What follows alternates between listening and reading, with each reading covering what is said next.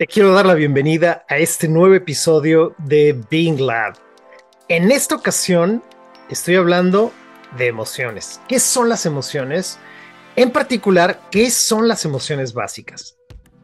Tengo una sugerencia para ti. En este episodio, algo que te va a ayudar muchísimo es soltar lo que sabes o lo que crees que sabes acerca de las emociones. Así que, adelante. Yo soy Gonzalo Córdoba y esto es Bing Lab, conversaciones que transforman tu manera de ver el mundo.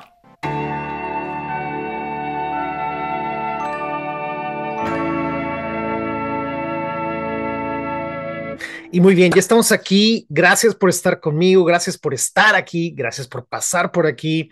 Cada semana recibo comentarios y veo que gente interactúa y algunos de ustedes me han mandado mensajes felicitando por el podcast. Lo agradezco muchísimo. Sobre todo si tienes sugerencias de temas, por favor, no dudes en enviarlos. Si tienes preguntas acerca de temas previos, también estoy disponible.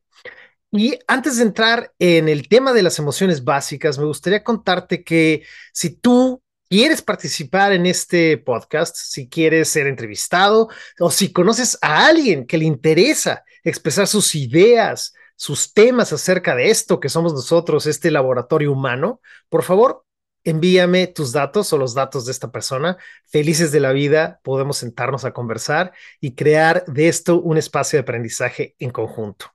Muy bien, hablemos entonces, ¿qué son las emociones básicas?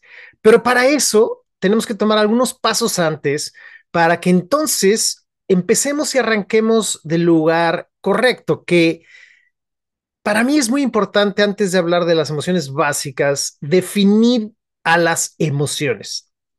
Mira, normalmente las emociones la hemos, las hemos catalogado como un tema ya sea medio esotérico y medio raro que mucha gente no reconoce, o bien como algo que es completamente académico y que necesitamos como un libro para entenderlo y que ah, incluso les hemos llamado eh, la inteligencia emocional.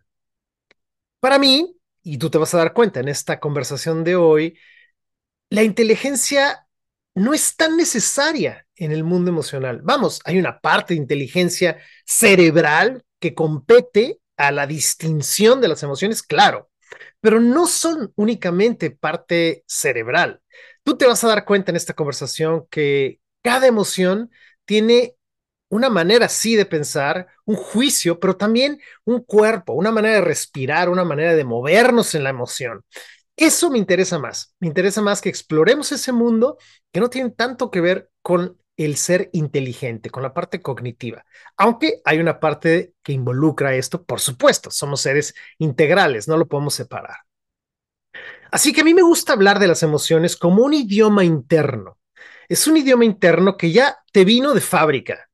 Quizás no te diste cuenta, pero el, este auto que compraste, tu cuerpo, que, con el que llegaste a este mundo, ya traía integradas las emociones, ya están ahí por más que queramos o no queramos, nos visitan. Quizás a veces de una manera muy bruta, muy brutal, y otras muy sutil. Algunos de nosotros las reconocemos, otros de nosotros no las reconocemos. Hay algunas emociones que tenemos muy a la mano y hay otras que no tenemos a la mano, pero sobre todo, culturalmente, la idea que nos han vendido es que hay buenas y hay malas. Hay emociones positivas y hay emociones negativas, las que nos gustan y las que no nos gustan. Entonces, para poder entrar en el mundo emocional, necesitamos derribar esas paredes y empezar a ver a las emociones y pensar en las emociones como algo neutro. Eres tú y nadie más y nada más quien adjudica a X o Y emoción como buena o mala, como positiva o negativa. En sí, por sí misma, la emoción es solamente un aviso, un letrero en el camino, este idioma interno que te dice, cuidado, para, salta, ríe, corre. Bueno, eso en sí puede ser bueno o malo dependiendo de ti, no del letrero. ¿Se entiende hasta aquí? Espero que sí.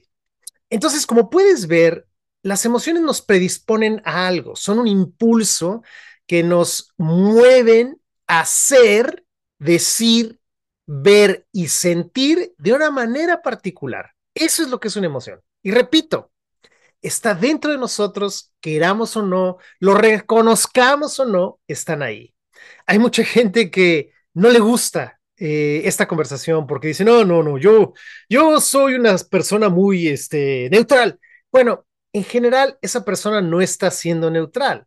En realidad, esa es la emoción de la negación, ¿no? Entonces, no importa cómo estés, en dónde estés, siempre vamos a evitar una o varias emociones. Nosotros, los adultos, ya no vivimos las emociones de manera pura, esencial, solo una emoción, la ternura. No, dado que tenemos tantos pensamientos, tantas experiencias, tanto en nuestro bagaje humano, que se detonan emociones de muchos lados y de muchas maneras y varias al mismo tiempo. Entonces, lo que me gustaría hacer ahora a mí en este punto de esta conversación es, por ejemplo, entrar de, de fondo a hablar de únicamente las emociones básicas. Esto nos va a permitir a nosotros tener el equivalente a los colores básicos. ¿Se acuerdan? Quizás eh, cuando íbamos al kinder en la primaria que nos enseñaron cuáles son los colores primarios. ¿Cuáles son esos colores que te permiten al combinar ver nuevos colores, nuevos tonos? Bueno, nosotros vamos justamente a explorar hoy ese mundo, que es el mundo de las emociones básicas. Ahora, justo algo que nos puede ocurrir es que pensamos, yo ya sé esto, no me interesa, esta resistencia que sentimos a veces con respecto al mundo emocional es también una emoción, pero también es un punto muy importante para darnos cuenta cuál es nuestra relación con el aprendizaje. Yo les diría que lo más difícil en términos del mundo emocional no es realmente aprender el mundo emocional. Más bien, lo más difícil en el mundo emocional es reconocer que tenemos o tendemos a resistirnos. Porque, ¿qué crees? Desde el mundo emocional ocurre algo maravilloso, que es aprendemos a reconocer cómo vemos el mundo. Para eso son las emociones. Son avisos, son señales que nos informan de cómo estamos viendo el mundo en un momento dado. Estas seis, seis emociones básicas son, te repito, un aviso en el camino, ¿sí? Cuando tú vas en un, en un camino transitado, en una autopista, en una carretera, y la señal dice, en siguiente estación de, gasolina a 100 kilómetros, 50 millas, una milla, lo que sea, tú puedes programar cuánto tienes en el tanque de gasolina y detectar qué es prudente y qué es irresponsable para tomar esa salida. Bueno, estas seis emociones son la base de cómo me voy a relacionar en ese, en ese camino que me está mostrando la vida. Si no las reconocemos, pues ¿qué creen? Nos perdemos de esa salida, nos perdemos de ese aviso y vivimos la vida sin reflexionar y sin atrevernos a vernos, que eso es lo más complejo. Así que voy a arrancar por también decirles que algo que detona todas estas emociones, sin importar estas seis, cualquier emoción, lo que la detona es algo muy interesante. Es mi percepción ante un evento de la vida, mi manera de verlo es lo que detona la emoción no al revés. Es decir, el evento no es el culpable de que yo me moleste o que yo me ponga feliz o que yo me ponga triste. No, soy yo el que mi manera de pensar, de aprender y de ver el mundo determina o predispone a que yo me moleste en una u otra situación. Por eso vemos muchas veces en la fila para entrar a un concierto, para entrar al cine o simplemente esperando tu orden cuando la has pedido en un restaurante. Hay gente que está muy molesta esperando y hay gente que está tranquila. Todos estamos esperando, pero lo que nos estamos contando es lo que está determinando como con un gatillo esa emoción que experimentamos. Así que ahora sí, entremos a las emociones básicas.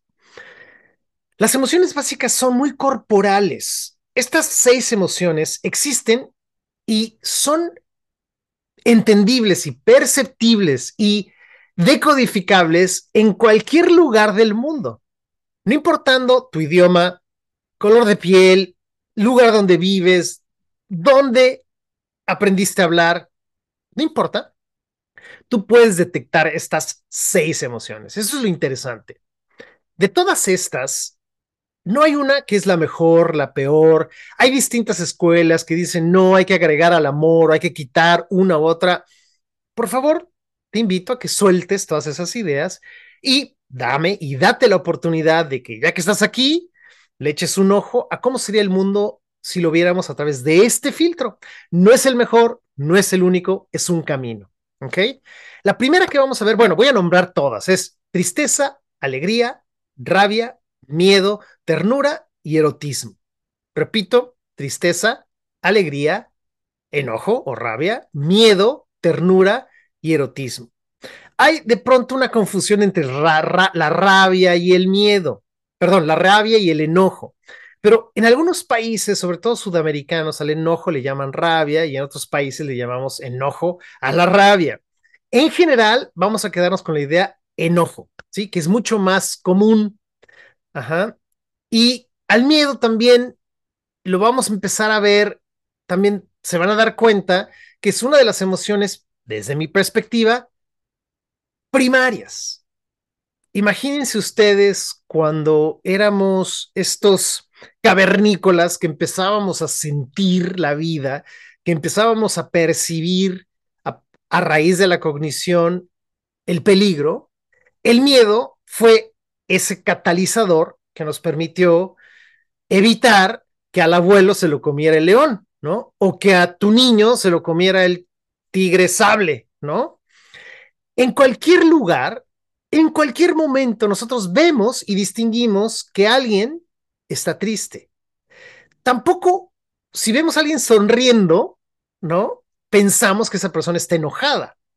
O si vemos a alguien cubierto, ¿no? Temblando paralizado, no decimos, ay, qué tierna persona. No, sabemos que esa persona tiene miedo.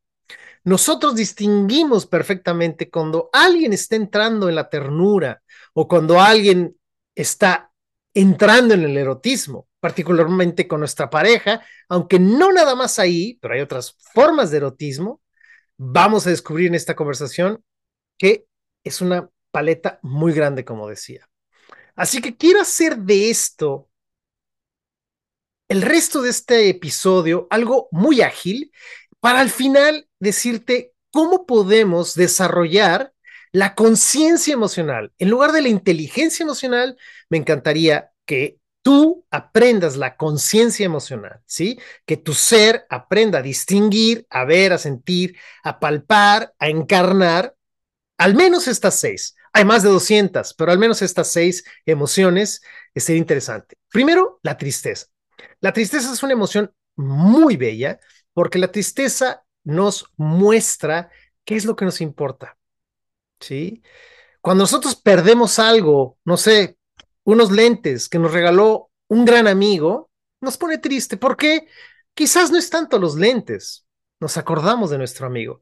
Pero si estos mismos lentes no me importan y los pierdo, no nos ponemos tristes. Entonces, fíjense cómo la tristeza es una emoción que llega, nos visita y nos dice, oye, esta pérdida a ti te importa, a ti por eso te está doliendo. Y normalmente la manifestación de la tristeza es el llanto, el sollozo.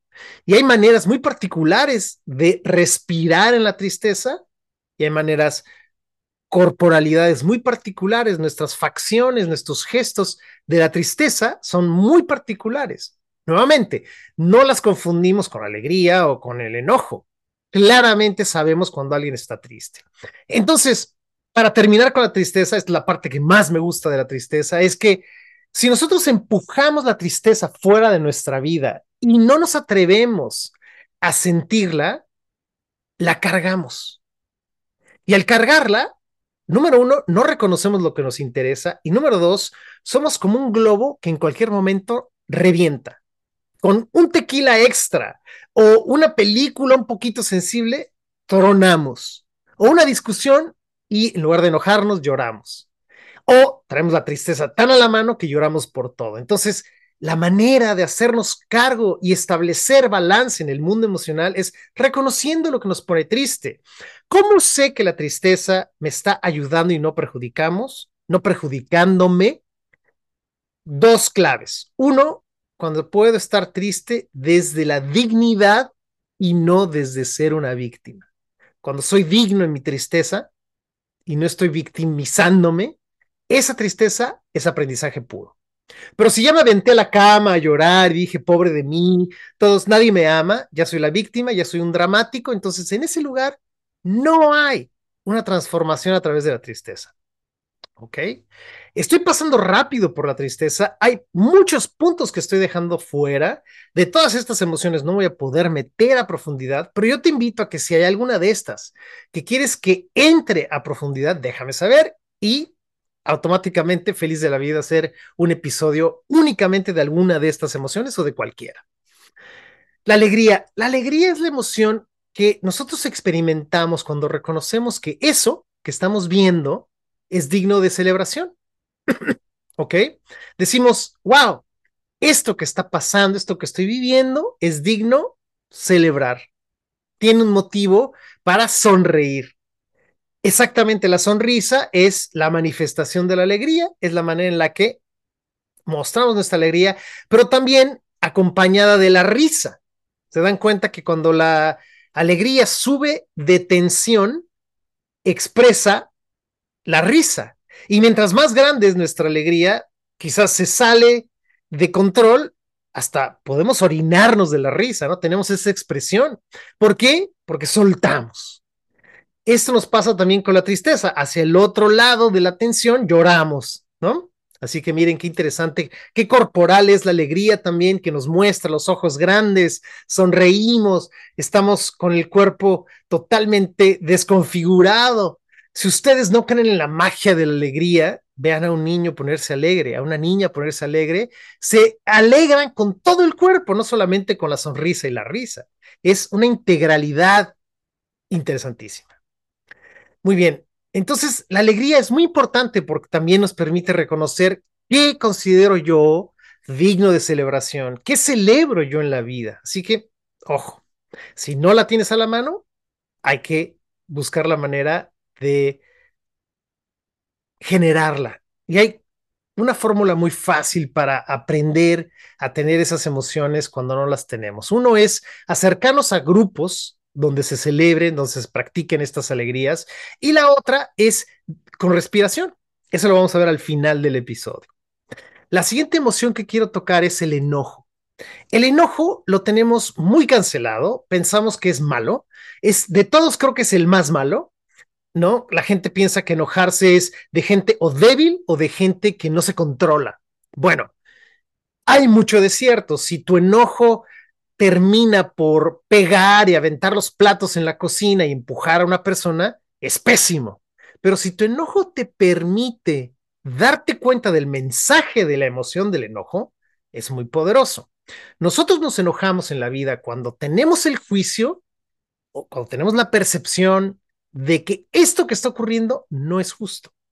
La próxima vez que te enojes, o es más, la última vez que te enojaste, recuérdala y pregúntate, ¿Qué pensaba que no era justo? ¿Qué declaraba yo? ¿Qué sentía yo? Que era una injusticia. Y eso normalmente te provoca enojo. Entonces, si tú no te enojas, no te das cuenta de qué no es justo en tu vida, qué no permitirías en tu vida.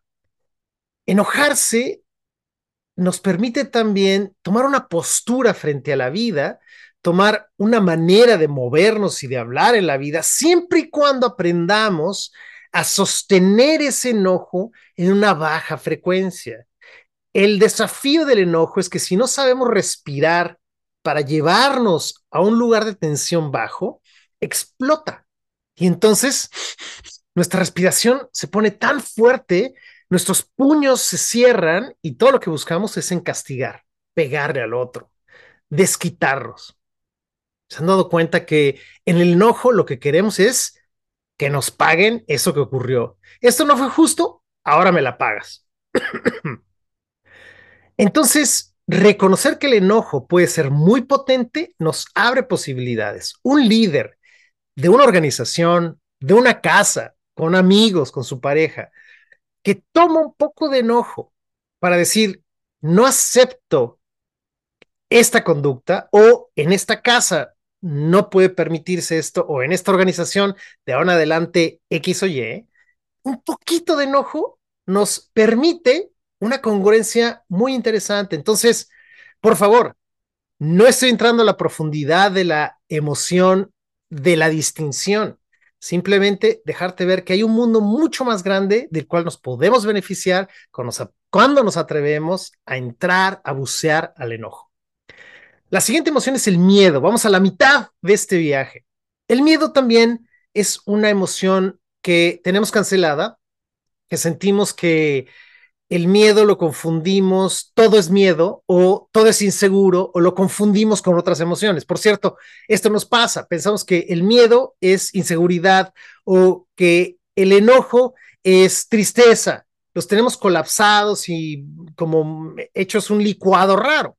Pero yo te estoy dando hoy la distinción que quizás te permita abrir posibilidades. Ese es realmente lo que me interesa. Entonces, ¿qué diríamos que es el miedo? El miedo es la emoción que nos avisa, que nos deja ver, que nos contamos, cuando nos contamos que esa situación, ese momento, ese evento, sugiere peligro.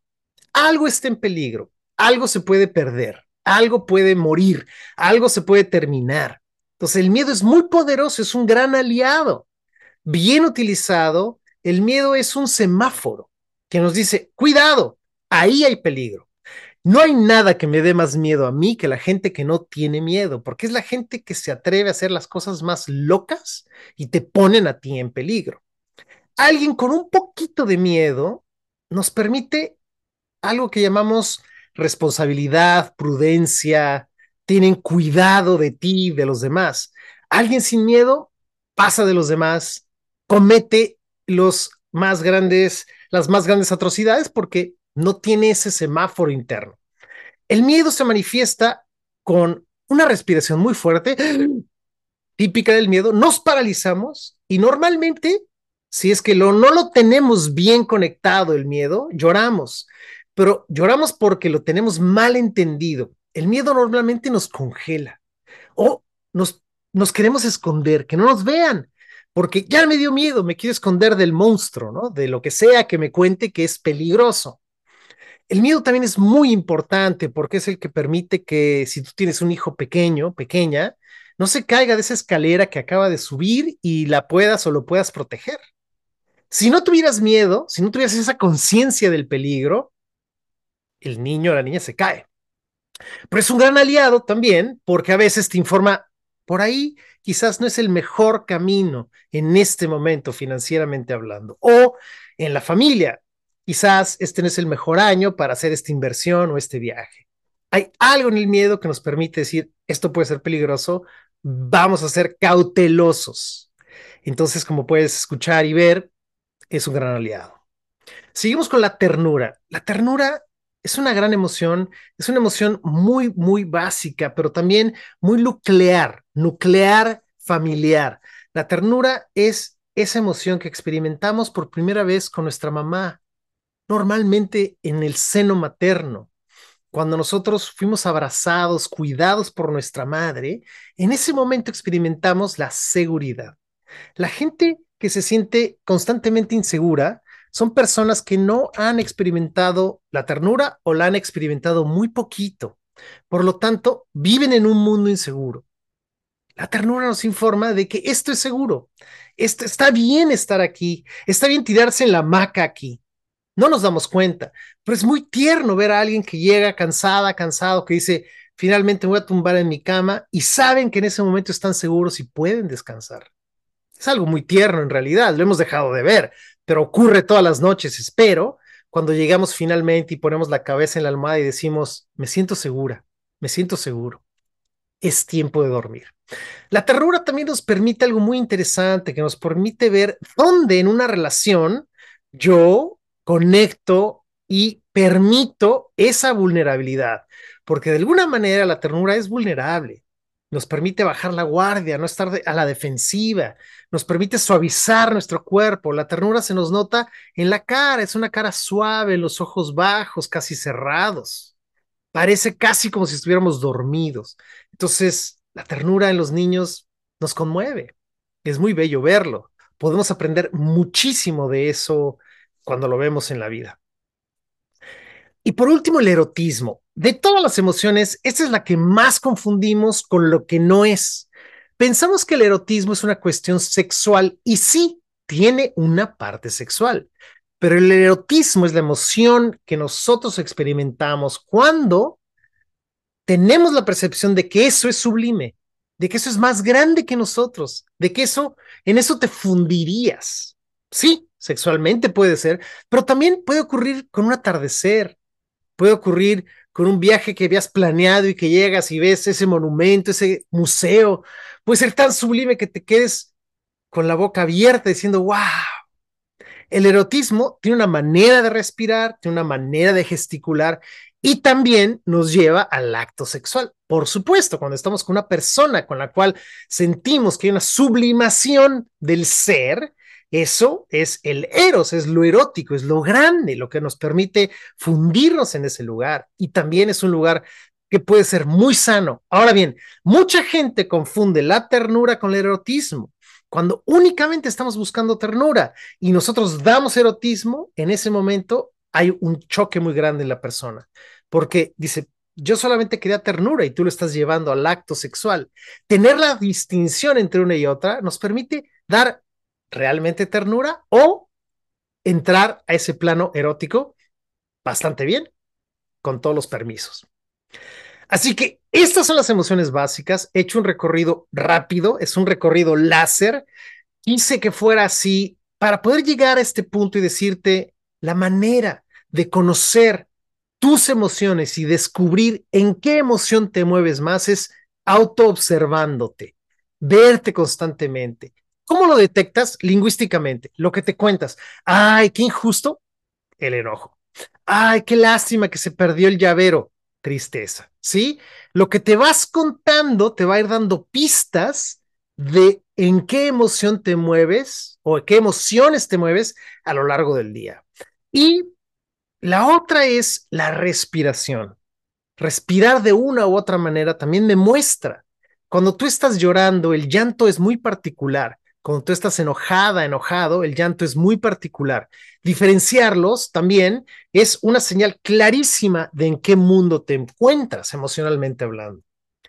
Y para modular la emoción, todo lo que tienes que hacer es respirar profundo, lento en la entrada, lento en la salida. Tres veces, una respiración bien hecha, profunda hacia adentro y respiración por boca hacia afuera, larga y sostenida, te lleva a algo así como una neutralidad corporal, desdibujar todas las facciones, todos los gestos de la cara, relajar los hombros, eso te regresa, te devuelve a una neutralidad corporal y quizás también a una especie de paz o de aceptación emocional. Por favor, si tienes preguntas, inquietudes acerca de este tema y o quieres profundizar en cualquiera de estas seis emociones básicas, dame tus sugerencias, tus comentarios. Gracias por estar aquí. Yo soy Gonzalo Córdoba. Nos escuchamos la próxima vez. Saludos. Gracias por escuchar Bien Lab. Puedes seguirme en mis redes sociales como Gonzalo Córdoba. Si te gustó este podcast, por favor suscríbete, recomiéndalo y compártelo. De esa manera podemos llegar a mucha gente como tú. Gracias por estar aquí.